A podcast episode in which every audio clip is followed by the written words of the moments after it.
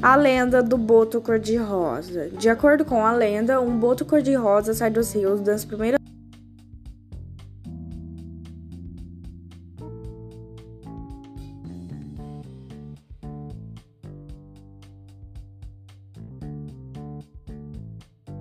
O boto dança, bebe, se comporta como um rapaz normal e aproxima-se das jovens solteiras, seduzindo-as. Logo após, consegue convencer as mulheres para um passeio no fundo do rio, local onde costuma engravidá-las. Na manhã seguinte, volta a se transformar no boto, pois seu encantamento só acontece à noite.